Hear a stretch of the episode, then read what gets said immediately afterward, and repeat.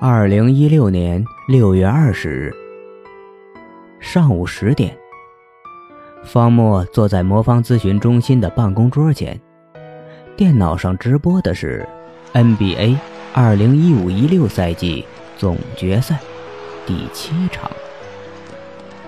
他不是体育爱好者，对篮球不感兴趣。但这轮本来失去悬念的比赛，却急转直下，完全演绎了无机口中的剧本。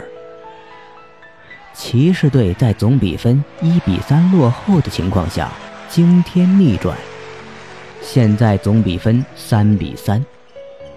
这一场的分数，目前勇士还领先一分，但他已经预感，勇士必定翻船。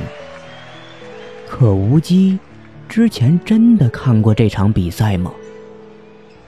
一旁的温情还是不懂，问：“你昨天怎么没把吴先生带回来呢？他一个人在那个不正规的医院里，多危险呢！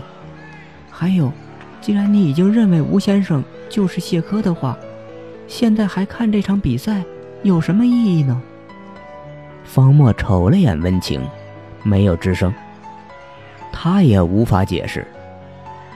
明知道无机不可能预测未来的事情，明知道即使无机猜对了比赛结果，也证明不了什么。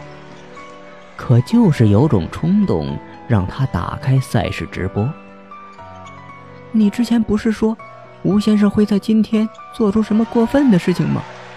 为什么我们现在在这里看这种无聊的比赛，不去关注吴先生呢？他是一个可怜的病人。喂，方墨，方医生，你有没有听我说话？温情急了，试图去关电脑屏幕。这个时候，手机响了，段子明的声音相当焦急：“喂，莫哥，出事了，你在哪儿？我去接你。”怎么了？慢慢说。